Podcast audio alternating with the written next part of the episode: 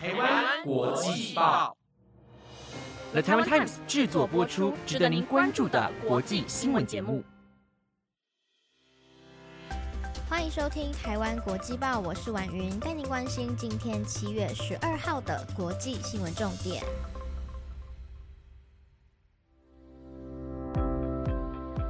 各位听众朋友，晚安，我是婉云。第一次呢跟大家在星期一的时候见面了，有一种非常新鲜、很特别的感觉。所以呢，这礼拜的周一和周五呢，都会是由我来主持，也就是说呢，是由我来陪伴大家在这礼拜的上班日的开始还有结束啦。说起来呢，其实还蛮有仪式感的。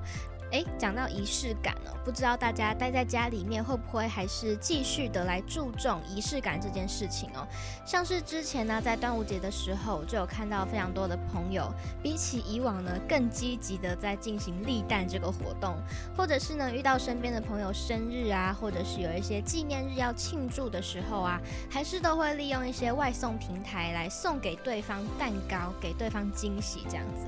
我就发现说，哎，大家都非常的厉害耶，找到。很多跟以往非常不一样的方式，在维持我们生活上面的仪式感，让居家防疫这件事情呢，好像变得不那么无聊了。那么当然，每天准时的收听节目也可以是一种仪式感哦。所以呢，今天一样呢，会在节目的最后继续的来回答大家的提问，记得一定要来听到最后啦。那么今天的节目内容呢，会带大家看到的是有维珍银河公司的太空旅游终于美梦成真了。以及古巴竟然出现了罕见的抗议政府的示威行动，还有以色列裁定了同性伴侣跟单身的男子呢，都可以透过以色列境内的代理孕母来生小孩了，可以说是呢迈向婚姻平权的一大步喽。更多的详细新闻内容都会在今天的节目当中来告诉大家哦。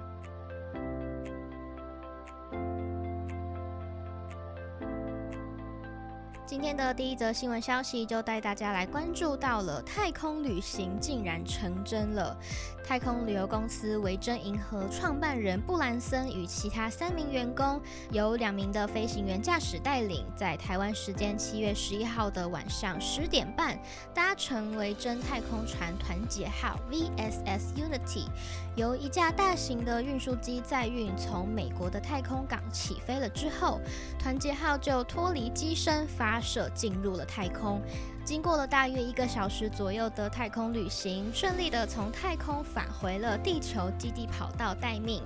整个过程呢，有在维珍银河公司的网站上进行了一场直播。团结号到了距离地表超过八十公里左右的地方，也就是美国航太总署 NASA 所认定的地球与外太空的交界处。这个时候呢，他们就关闭了发动机。布兰森和其他同行的乘客就一同解开了安全带，体验了四到五分钟在太空当中的失重感。并且呢，透过船上的十七个窗户来欣赏地球，在最高点距离地表大约八十八公里处后开始降落，在熄火无动力的情况之下，借由惯性慢慢滑回地表，最后平安的降落在美国太空港跑道上，完成了维珍银河创立以来的第四次的太空飞行。而现年七十岁的布兰森也成为了史上第一位飞上太空的太空旅游公司创办人，抢先了竞争对手亚马逊与蓝源公司创办人贝佐斯一步。布兰森的最终目标是要推动太空旅游业的发展。他表示，这一趟的太空旅行是他毕生难忘的经验，自己也相当的激动。并且向所有公司优秀的团队成员道贺，因为是他们十七年来的努力，让他们在今天能够梦想成真。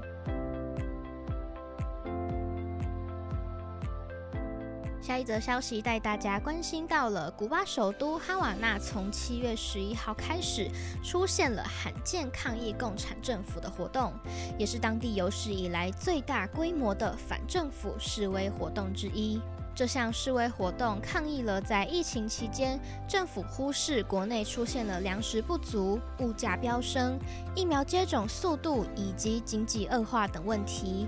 主要由年轻人所组成的数千名抗议民众走上城镇街头，高呼着“自由、团结”等口号。有些人则是大声地辱骂总统迪亚士卡奈。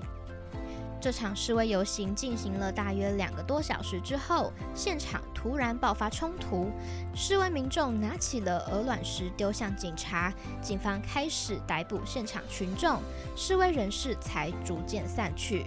根据外媒的统计，这场示威行动至少有二十人遭到警方逮捕。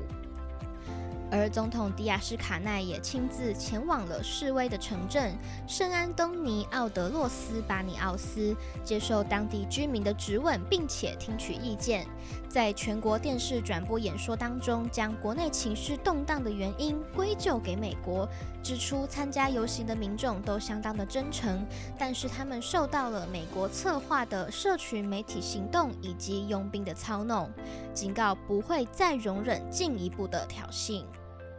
古巴在近两年来，由于受到美国前总统川普所实施的经济制裁以及新冠肺炎疫情的影响，经济情况不断的恶化，目前正在遭逢三十年来最严重的经济危机。接下来是印度地区的消息。印度拉贾斯坦邦寨普尔日前下了大雨，在昨天晚间，一道闪电突然来袭，击中了知名观光景点琥珀堡对面的一座瞭望塔。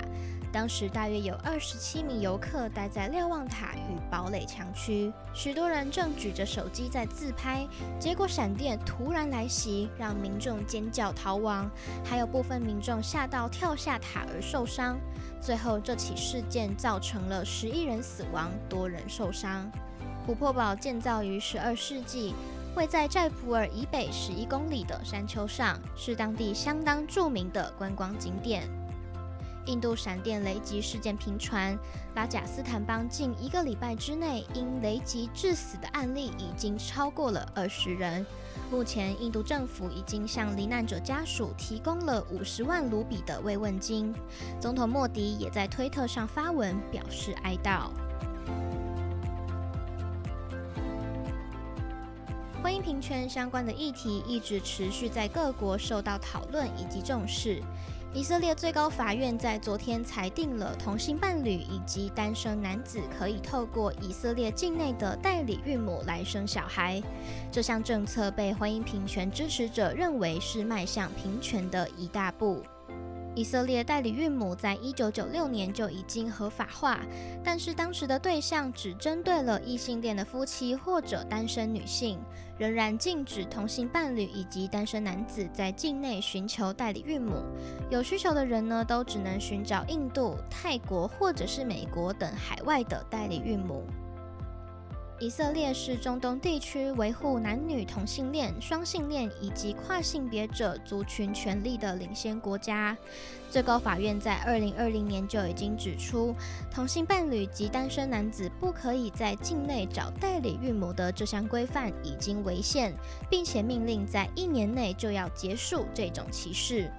然而，现在这项政策已经裁定。以色列卫生部长霍洛维兹也称赞这项裁定实现了平等，并且表示卫生部已经准备要接受男性的代孕请求，结束了这项不平等的规定。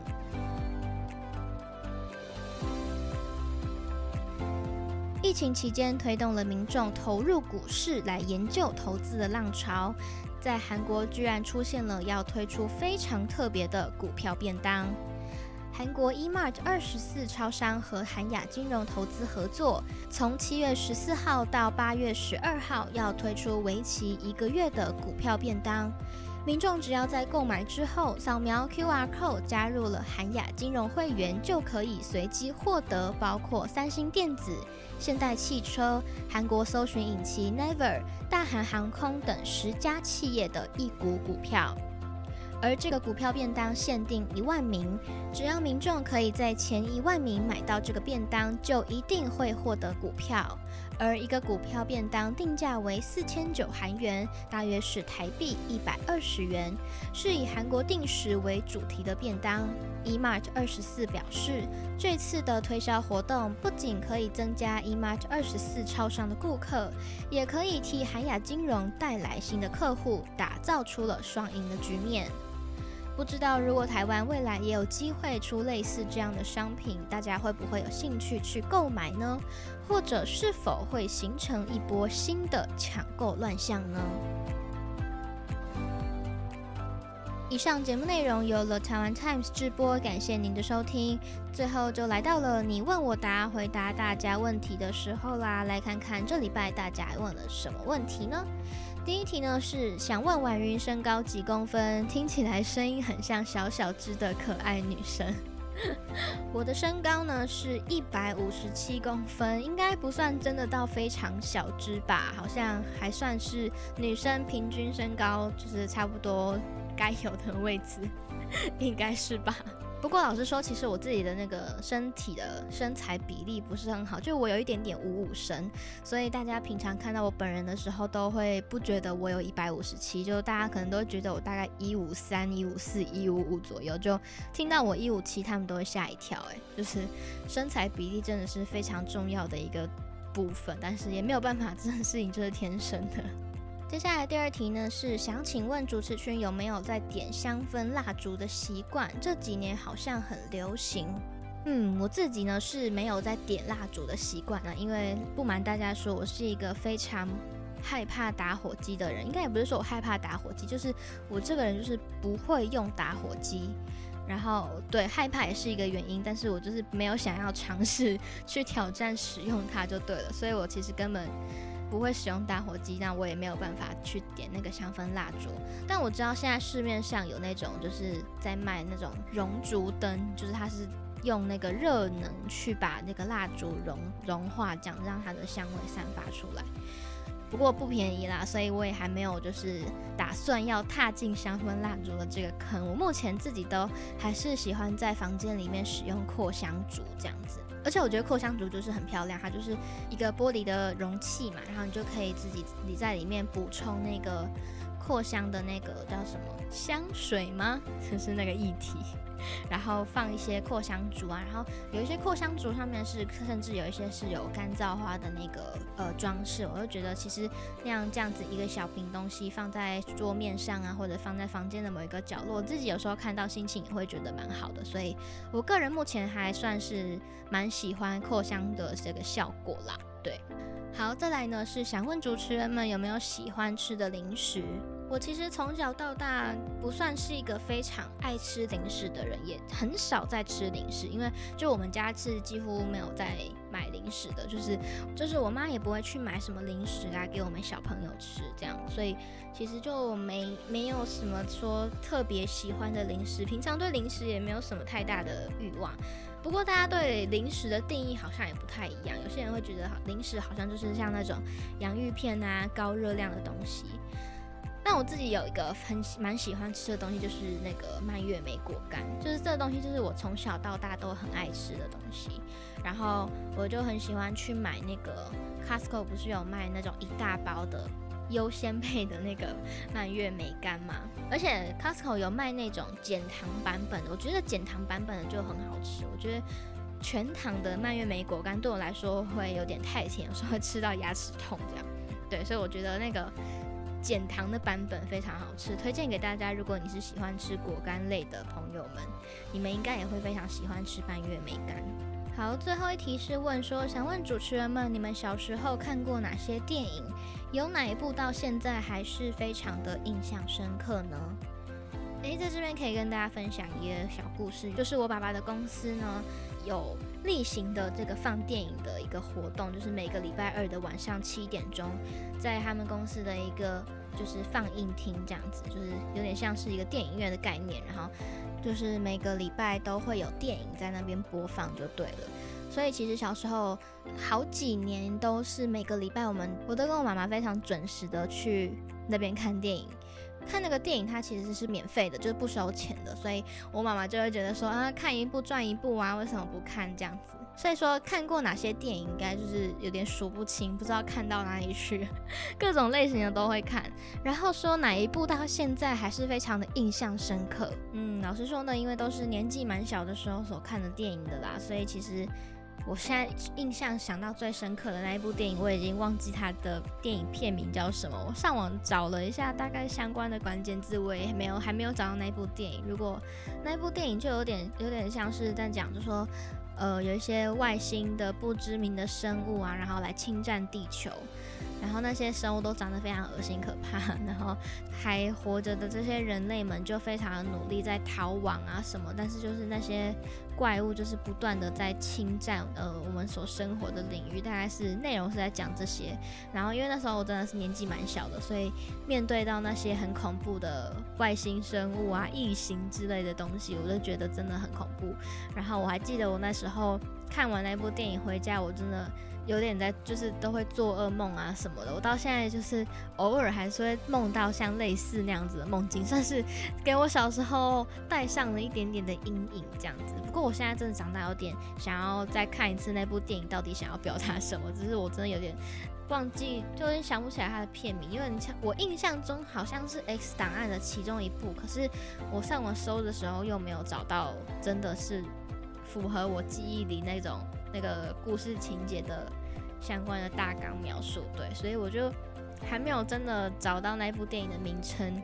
是什么啦。所以如果我以后有想到再跟大家分享，那如果大家听到我刚刚的那样的描述，让你想到几个可能的片名的话，也都可以留言跟我说。这样好的，那么以上呢就是今天来回答大家的问题啦。每一次呢，我都差不多回答个三四题，我就觉得刚刚好，时间也 OK。诶，但是呢，不过我已经有看到有听众朋友有期待的提问，想要来问我说我有没有男朋友，对不对？所以呢，在这边就先来卖个关子啦。如果想要知道答案的话呢，就礼拜五记得回来准时收听我主持的台湾国际报啦。当然，如果大家还有其他有趣的提问的话呢，就可以赶快到台湾国际报 IG 首页连接的 Link Tree 里面去点选到国际报主持群你问我答的匿名提问箱去。写下来吧，